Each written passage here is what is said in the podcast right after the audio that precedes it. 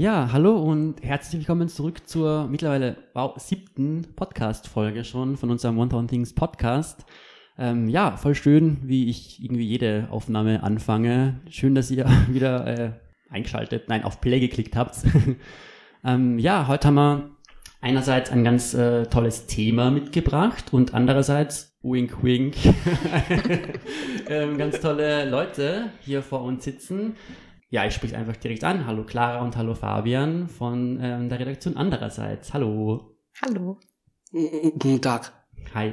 Ähm, schön, dass ihr hier seid. Ähm, ich sitze natürlich nicht alleine hier, um euch zu interviewen. Worüber wir sprechen, das äh, erklärt euch gleich meine ganz tolle Kollegin, die Alissa. Die Alissa unterstützt mich heute und äh, wird auch ein paar Sachen noch zu sich selber sagen. Hallo Alissa.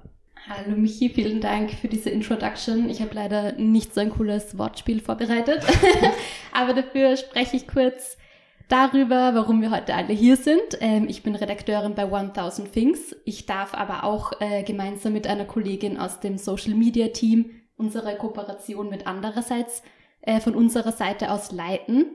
Kooperation, das bedeutet, dass ihr bei uns seit Februar auch Texte von der Redaktion andererseits lesen könnt und sie auch immer wieder auf unseren Social-Media-Kanälen vielleicht sehen werdet oder schon gesehen habt sogar.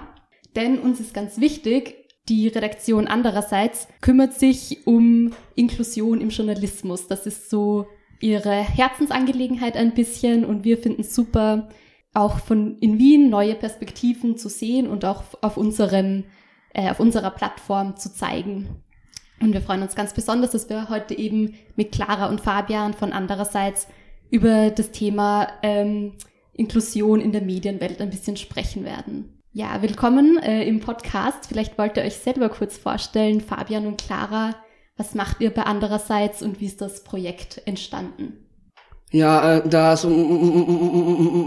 Projekt wurde dadurch entstanden, weil wir, weil wir Menschen suchen, um Menschen zu, zu holen, dass wir, ich kann es nicht sagen. Du hast das super bisher gemacht. Ähm, also es, ich glaube, du wirst sagen, es geht darum, dass man Menschen findet, die ein bisschen was anderes zu sagen haben wie sonst, oder? Meintest du das? Ja. Ja, okay. Genau. Und das, also ich bin die Clara und das machen wir bei andererseits. Ähm, und Inklusion, das bedeutet, dass eigentlich jeder mitmachen kann. Und das bedeutet bei uns, dass ähm, vor allem Menschen mit Behinderungen die Möglichkeit bekommen, mitzumachen, weil das für die in der österreichischen Medienlandschaft oft sehr schwer ist. Genau. Jetzt haben wir mit dem Projekt begonnen. Vielleicht sagen wir noch kurz, wer wir sind. Fabian, magst du kurz sagen, wer du bist? Und dich vorstellen für die Leute, die dich nicht kennen? Ich bin der Fabian, bin 24 Jahre alt und ich bin beim Projekt meinerseits und ich mache Interviews und äh, Podcasts und ja. Also bist du eh voller Interview- und Podcast-Profi, weil ihr habt ja auch einen Podcast, gell, Fabian? Ja. cool. Genau, und ich ähm, mache ein bisschen was von allem, wie, wie das jetzt ist. Ähm, also wir haben einen ähm, Podcast, einen Newsletter und veröffentlichen auf unserer Website äh, Themenschwerpunkte sozusagen. Ähm, genau, und ich kümmere mich um Kooperationen. Deshalb äh, bin ich auch da, weil ich eben mit 1000 Things ähm, auch quasi die Kommunikation übernommen habe. Wir haben keine so klaren Hierarchien, deshalb ist es nach außen hin immer ein bisschen schwierig zu beschreiben, was genau man eigentlich macht. Aber wir haben sozusagen Zuständigkeiten und ich bin auch zuständig für das Geldsuchen-Team, das sich damit auseinandersetzt, dass wir Geld haben, äh, weil das gerade sozusagen noch das ist, was uns fehlt. Wir haben ein ganz tolles Team, sehr viel Motivation, aber leider noch nicht so viel Zeit, wie wir gerne hätten, weil uns eben das Geld fehlt. Genau, das, was ich mache, würden andere Leute vielleicht Fundraising oder Business Development nennen. Uns ist es aber sehr wichtig, dass alle Personen verstehen können, was das bedeutet. Deshalb sagen wir recht direkt, es geht um Geld suchen. Du, glaube ich, bist ja Clara auch die Mitgründerin oder die Mitinitiatorin von andererseits. Wodurch, du hast es vorhin eh schon angesprochen, Alissa, wodurch kam die Redaktion andererseits zustande? Wie ist das Projekt gestartet? Also es hat eigentlich als Experiment begonnen. Ähm, wir waren, es war im ersten Lockdown. Unser allererstes Treffen war tatsächlich auf Zoom. Da war, also der Fabian war da noch nicht dabei. Der Fabian ist ein bisschen später zu uns gestoßen, wie ganz viele andere. Ähm, genau, unser erstes Treffen war am, am 1.4.2020 auf Zoom. Ähm, Und eigentlich war die Idee einfach mal nur zu versuchen, was passiert denn, wenn man Journalismus mit Menschen mit Behinderungen macht. Damals war der Fokus noch mehr auf Menschen mit Lernbehinderung und ähm, ja, die sozusagen der ganz ursprüngliche Impuls kam tatsächlich von mir, weil ich davor eine große Recherche gemacht habe, wo es um die Lebenswelt von Menschen mit intellektueller Behinderung ging. Und in der Erstversion des Textes, den ich dann abgegeben habe, stand ein Satz drinnen, ähm, nämlich, dass ich eigentlich finde, die Protagonisten sollten ihre Geschichte selber erzählen. Und dann hat der Redakteur, Redakteur, der den Text betreut hat, gesagt, das können wir so nicht stehen lassen, das müssen wir streichen, weil da fragt man sich, warum es nicht so ist. Und dann war mein erster Impuls zu sagen, naja, es gibt halt diese Möglichkeit nicht, das geht nicht. Und dann habe ich gemerkt, dieses es geht nicht nervt mich total und ich will, ich will mal ausprobieren, ob es nicht doch geht. Und dann hat sich sehr schnell rausgestellt, es geht sehr wohl und es ist äh, sogar noch super cool, genau. Und alles, was danach passiert ist, ist aber auch eine sehr ähm, kollektive Erfahrung gewesen und jeder hat ganz viel dazu beigetragen, was anderes als jetzt ist. Ähm, genau. Wir sind jetzt ungefähr 25 Personen, circa die Hälfte davon hat eine Behinderung. Die meisten Menschen mit Behinderung, die bei uns sind, ähm, haben eine sogenannte intellektuelle Behinderung oder Lernschwierigkeiten. Das heißt, dass sie quasi Probleme oder mehr Zeit brauchen, um zu schreiben oder zu lesen. Ähm, genau. Und bei uns ist das Ziel, dass jeder die Unterstützung bekommt, die er oder sie braucht, um ganz, ganz tollen Journalismus zu machen und dazu beizutragen. Fabian, wie lange bist du jetzt schon bei andererseits dabei? Ich bin seit äh, Ende 2020 dabei. Also eh schon eigentlich recht lange. Und was sind so, hast du Themenschwerpunkte, über die du am liebsten sprichst oder schreibst? Oder ja, und zwar meistens über politische Themen so, ja. Hast du da ein Beispiel, was du schon gemacht hast? Ähm, na, nein. Okay. Ähm, du hast vorher schon angesprochen, Clara, ihr macht verschiedene Themenschwerpunkte. Wie kommt ihr auf diese Themen? Habt ihr da mh, hm, Dinge, die ihr gerne reinnehmt? Habt ihr Ressorts oder wie sieht bei euch so die Themenfindung aus? Ähm, also wir versuchen viel sehr also man würde sagen basisdemokratisch, das bedeutet, jeder darf mitbestimmen, zu, äh, also quasi nach dem Stil zu machen. Ähm, wir haben zweimal, also alle zwei Wochen eine Redaktionssitzung, die leider fast immer auf Zoom war und ich glaube, jetzt müssen wir auch dabei bleiben, weil jetzt ist das schon Tradition. Mhm. Und da diskutieren wir darüber, welche Themen quasi wir spannend finden und welche Themen wir auch wie groß spannend finden. Ähm, und die Newsletter-Themen haben sich bisher, äh, die, Entschuldige, Schwerpunktthemen haben sich bisher eigentlich relativ intuitiv ergeben, ähm, weil es so Dinge gab, die uns besonders interessiert haben. Also das Ziel von den Schwerpunkten ist eigentlich zu zeigen, wie cool es ist, wenn man mit unterschiedlichen Perspektiven auf dasselbe Thema blickt und auch ein bisschen neue Formate ausprobiert. Also wir haben viel, wir arbeiten viel damit, dass wir zeichnen und auch ähm, Menschen aus unserer Community zeichnen lassen, weil beim Zeichnen ist es ganz cool, dass man was sagen kann, ähm, dass wirklich jeder versteht, der sehen kann natürlich. Also es gibt dann auch, das Format ist dann natürlich für Menschen, die blind oder sehbehindert sind, nicht zugänglich, aber trotzdem ist es dann wieder für eine andere Gruppe voll zugänglich. Und so versuchen wir halt, ähm, dass sich die Dinge so überlappen, dass quasi, also der Podcast ist dafür für äh, nicht sehende Menschen da wieder besser zugänglich und genau. Mhm. Ähm, und ja, bisher muss ich sagen, hat sich das echt, also uns gibt's ja jetzt noch nicht so lang und da war das eher so relativ intuitiv und genau, das letzte Thema, das wir behandelt haben, war, war Arbeit. Das nächste wird Liebe und Sex, genau. Du hast gerade vorhin diese fehlenden Perspektiven angesprochen, die ja vorhanden sind in der allgemeinen äh, Medienwelt. Wie kann man, also ihr arbeitet jetzt ja dran, diese Perspektiven reinzubringen. Wie kann man als ja, allgemeines Medienhaus diese unterschiedlichen Perspektiven mitdenken? Also ich glaube, dass das ein bisschen schwierig ist, pauschal zu beantworten. Ich glaube, es gibt wie immer bei komplexen Problemen nicht eine einfache Lösung. Also wenn das Problem so viele Aspekte und Teilbereiche hat, dann muss auch die Lösung ganz viele Teilbereiche haben.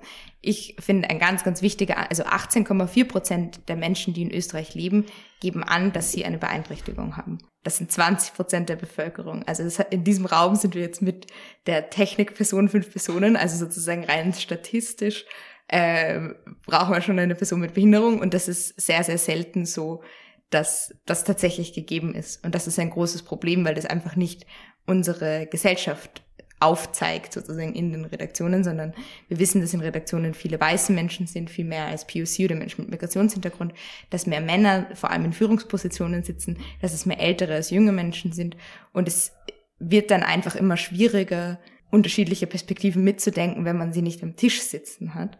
Ähm, deshalb glaube ich, ist eine ganz, ganz gute und wichtige Möglichkeit, Journalistinnen mit Behinderung in die Branche zu holen. Und da wollen wir eben auch Möglichkeiten schaffen. Genau. Aber mich würde eigentlich Fabians Antwort auch sehr interessieren. Was würdest du sagen, kann man machen, damit quasi alle mitreden können bei Medien? Naja, es dürfen alle mitreden. Ja. Und wie sieht die Situation aktuell in der Medienlandschaft aus? Du hast es eh schon kurz gesagt. Es, es reflektiert eigentlich nicht, es spiegelt nicht die Gesellschaft wider, wie mhm. sie ist. Habt ihr da auch ähm, konkrete Forderungen an Medien in Österreich, wa was ihr gerne hättet? Ähm, also es gibt in Österreich, kenne ich so, ich würde mal sagen, weniger als zehn ähm, Journalistinnen mit Behinderung, von denen ich jetzt weiß. Also es gibt leider keine repräsentativen Daten. Also außerhalb von andererseits jetzt. Ähm, genau, es gibt keine repräsentativen Daten. Das heißt, wir wissen nicht genau, wie viele Menschen tatsächlich in der Branche arbeiten, die eine Behinderung haben. Ähm, und ich würde sagen, also es gibt einige Initiativen, die sehr, sehr gut sind. Es gibt, ähm, der ORF hat eine sogenannte in, inklusive Lehrredaktion. Ähm, da kriegen Menschen mit Behinderung aber nur eine Ausbildung und ich weiß nur von wenigen, die danach tatsächlich auch einen Job bekommen haben. Das heißt, dort werden Menschen mit Behinderung nicht fair bezahlt. Ähm, das ist, glaube ich, eine ganz wichtige Forderung, die immer in unseren Strategietreffen ähm, quasi rauskommt, dass Menschen mit Behinderungen für ihre Arbeit bezahlt werden wollen und nicht von Sozialleistungen abhängig sein wollen, sondern quasi, wenn die als Journalisten arbeiten, dann wollen sie auch Geld als Journalisten bekommen. Ähm, das, glaube ich, ist ganz wichtig. Prinzipiell fällt mir auch auf, dass ganz viele Menschen sehr, sehr große Berührungsängste bei Menschen mit Behinderungen haben, weil sie Angst haben, was falsch zu machen. Auch quasi aus der guten Intention heraus, dass sie quasi nicht irgendwas Schlechtes machen wollen. Und das würde ich aber auch sagen, ist ähm, dann oft sehr bremsend. Und ich glaube, dem muss man sich halt einfach stellen, dass das eine neue Situation ist. Und ähm, genau. Das heißt, ich würde mir wünschen, dass man sich ähm, einfach auf das Thema einlässt. Und ich glaube, wir sind da echt noch ganz am Anfang. Also das überhaupt an. Also die meisten Menschen, mit denen ich rede, wenn ich sage, 18 Prozent der Menschen in Österreich haben eine Behinderung, sind die so, was? Wir dachten drei Prozent. Mhm. Also ich glaube, der erste Schritt wäre wirklich mal Bewusstseinsbildung, ähm, zu sagen, das ist ein wichtiges Thema und wir müssen da was ändern. Und dann in dem zweiten Schritt, wenn man dann ein klares Ziel formuliert, wir wollen 18 Prozent unserer Redaktion ähm, sollen Menschen mit Beeinträchtigung sein, dann kann man weiterschauen, ähm, und sich überlegen, wie setzen wir das am besten um. Und natürlich kann man uns immer anrufen. das sei ja auch gesagt. Ähm, weil du gerade die 18 Prozent angesprochen hast, die mehr sind, als ich auch gedacht habe. Mhm. Ich kann mir vorstellen, dass, weil ja du auch gesagt hast, dass viele Leute da irgendwie überrascht sind von der hohen Zahl, dass viele Leute Behinderung ganz unterschiedlich definieren, wo das anfängt oder wie sichtbar das zum Beispiel auch ist. Wie definiert ihr das bei der, bei andererseits? Ihr zum Beispiel schreibt ja auf eurer Homepage Personen mit und Personen ohne Behinderung. Mhm. Vielleicht stelle ich die, die Frage an Fabian. Ja, wie fühlst du dich am wohlsten, wenn man über Personen mit Behinderung schreibt oder spricht? Äh, also ist wichtig, dass man Menschen mit Behinderungen diese Themen anspricht. Ja diskutiert ihr innerhalb der Redaktion auch über den Begriff, weil die Redakteurin Sandra Schmidhofer, die bei euch äh, mitarbeitet, hat einen sehr schönen Text dazu geschrieben, wo es darum geht, wie man über Behinderung sprechen soll. Und sie hat da ja die Meinung vertreten, es kommt gar nicht so sehr aufs Wort an, sondern aufs Narrativ, also wie man darüber spricht oder wie man über Menschen mit Behinderungen spricht. Habt ihr diese Diskussion äh, oft bei euch in, innerhalb der Redaktion? Also bei mir nicht so, außer so bei anderen Menschen schon. Ja. Also es gibt einfach unterschiedliche Positionen und, und Meinungen. Ja. Also wir verwenden quasi, wenn wir offiziell schreiben, einfach das Wort Behinderung, weil es leicht verständlich ist. Wo eigentlich die meisten unserer RedakteurInnen ähm, und wir als Team quasi was wir schlecht finden, was man nicht machen sollte in, in der Wortwahl, ist besondere Bedürfnisse sagen, weil also eine Freundin und auch ähm, Teil von andererseits sagt immer, ein besonderes Bedürfnis wäre, wenn ich irgendwie ein Einhorn frühstücken würde, aber ich will einfach im öffentlichen Raum aufs Klo gehen können. So, das ist kein besonderes Bedürfnis. Mhm. Ähm, also das, das finden wir ein bisschen eine hinderliche Formulierung. Und ansonsten ist das wirklich sehr unterschiedlich, wie das quasi, also manche sagen, sie wollen gern behindert genannt werden, das ist Teil ihrer Identität, also Teil von dem, wer sie sind. Ähm, und andere sagen, sie finden, das ist nicht so ein nettes Wort. Die hören das auch oft als Schimpfwort ähm, und sagen, sie wollen lieber, dass man Beeinträchtigung sagt oder dass man einfach nur Mensch sagt. Da gibt's auch einen Redakteur, der sagt, der versteht das nicht. Und ich bin ja auch dazu zuständig, wenn neue Menschen kommen, dann rede ich oft als erste Person mit denen und dann frage ich einfach, was kannst du gut und wo brauchst du Unterstützung? Und ich frage eigentlich nicht, sofort zumindest, hast du eine Behinderung? Fabian, möchtest du für immer Journalist bleiben? Was? Möchtest du für immer schreiben, also Journalist sein? Ja. Ist das dein, dein Traumberuf quasi? Ja. Ja, okay. Also bist du ja genau richtig jetzt bei der Redaktion andererseits. Was hast du vorher gemacht? Ich habe vorher mit Holz gearbeitet. Ja. Okay, und dann hast du vielleicht gemerkt, dass du ganz gerne schreibst und bist dann bei der Redaktion andererseits gelandet. gelandet. Ja. Eine Frage an dich, Clara. Wie kann man euch unterstützen, ähm, ich glaube, da ist auch gerade eine Kampagne im Laufen. Magst du da noch was dazu sagen? Ja, sehr gern. Ähm, also wir planen hoffentlich bald eine Crowdfunding-Kampagne, mit der wir einen Teil unserer Finanzierung aufstellen wollen. Ähm, also Finanzierung bedeutet, dass wir genug Geld haben, ähm, um Honorare an unsere Redaktion zu zahlen und vielleicht auch die ersten Menschen anzustellen, so dass das dann tatsächlich ihre Hauptarbeit ist, weil das ist gerade nicht so. Ähm, und genau, also da, also hoffentlich kann man uns bald Geld spenden. Das Aller, Allerwichtigste gerade ist aber, sich für unseren Newsletter anzumelden, der, wenn man auf unsere Website geht, www.andererseits.org, dann kommt, kommt man da auch gleich hin. Ähm, dort bekommt man einerseits alle Updates, man bekommt einmal die Woche einen Text aus der Redaktion. Ich glaube, den für nächste Woche schreibst eh du. Stimmt das, Fabian? Was? Okay, dann stimmt's nicht. Du schreibst gerade keinen Newsletter-Text, oder? Nein. dann ist es jemand anderer. ja, aber jedenfalls gibt's da einen wöchentlichen Text, der so ein bisschen ein Einblick ist ähm, und aber auch immer alle Infos dazu, was gerade passiert bei uns. Ähm, genau, also jede, jede Person, die interessiert, was wir machen, die kann sich da sehr gerne anmelden. Ähm, und uns natürlich auf Instagram, Twitter, Facebook und seit neuestem LinkedIn äh, folgen. Genau. Ihr heißt dann wahrscheinlich überall auf allen Plattformen Redaktion, Redaktion andererseits. Okay, Genau. da kann man euch dann überall finden. Ähm, was mich noch jetzt irgendwie interessieren wird, weil ich gerade drüber nachgedacht habe, wie praktisch denn die Stories bei euch entstehen. Also wenn ihr jetzt wirklich diese Perspektiven abbildet und darüber schreibt, geht dann eine Person oder ein Redakteur, eine Redakteurin mit Behinderung und ohne Behinderung raus und ihr erarbeitet gemeinsam die Geschichte oder geht da immer eine Person raus? Wie entstehen in der Praxis die Geschichten? Ein bisschen unterschiedlich. Also es kommt sehr darauf an, wer die Personen sind, die mitmachen und auch welchen Unterstützungsbedarf die haben, also wobei sie Unterstützung brauchen und wie lange sie schon Journalismus machen. Also weil was uns ganz wichtig ist, ist, dass Journalismus ein Handwerk ist und das bedeutet, dass man es lernen muss und lernen kann.